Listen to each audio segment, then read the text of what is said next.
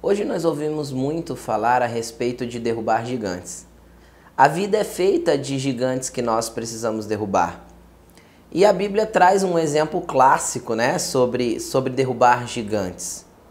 A Bíblia narra a respeito de Golias, um homem filisteu de aproximadamente 3,20 metros de altura, que desafiava o exército de Deus, o exército do povo de Israel, é, numa luta é, homem a homem, né? Ele, ele desafiava dizendo: não vamos colocar os exércitos para batalhar.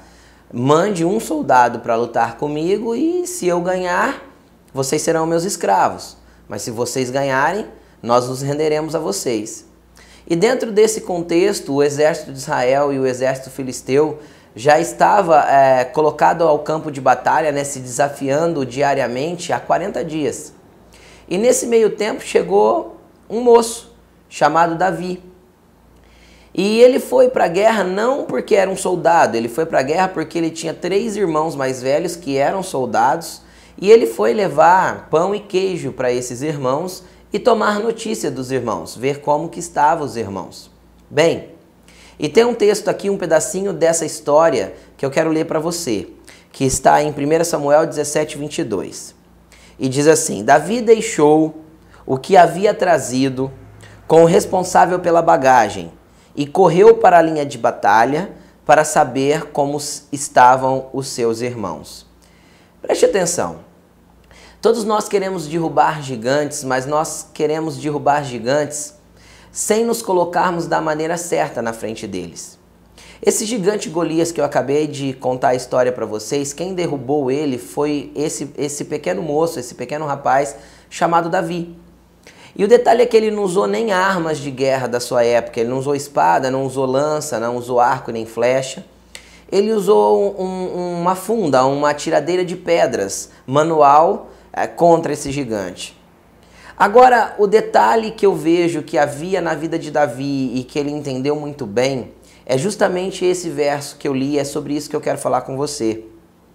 Davi, antes de ir para frente da batalha para ver como os irmãos estavam e para ver esse gigante que estava ali desafiando o exército de Israel, ele passou e deixou a sua bagagem primeiro. Querido, não adianta nós corrermos para o campo de batalha da vida, não adianta nós corrermos e enfrentarmos os gigantes da vida sem antes nós deixarmos as bagagens que nós carregamos com as pessoas certas. Não adianta nós irmos enfrentar os gigantes da vida sem antes nós deixarmos os nossos traumas, nós deixarmos as nossas mágoas, nós deixarmos os nossos pesares, nós deixarmos a nossa falta de perdão com a pessoa certa. Nesse caso, o guarda da tua bagagem, aquele que vai carregar essa bagagem que pesa os seus ombros, é o Senhor Jesus Cristo. Ele disse assim: Olha, o meu fardo é leve, o meu jugo é suave. Por quê? Porque ele troca o nosso fardo pesado pelo jugo dele que é leve, por algo leve que nos, nos proporciona e nos prepara e nos deixa mais ágeis para enfrentar as batalhas e as dificuldades que nós temos nos nossos dias dia, nos, nos, nos nossos dias, no nosso dia a dia, para enfrentar os gigantes que se levantam contra nós. Não adianta nós tentarmos enfrentar esses gigantes sem correr antes em Jesus e largar todo o nosso fardo. Não adianta nós tentarmos enfrentar as situações da vida sem aprendermos antes a amar, sem aprendermos antes a perdoar, sem aprendermos antes que nós temos que, que ter Jesus no controle da nossa vida em todo o tempo. Então, o guarda da nossa bagagem é o Senhor Jesus Cristo. E o mais lindo de tudo isso é que ele não guarda a nossa bagagem. A Bíblia diz que ele lança isso fora, no mar do esquecimento.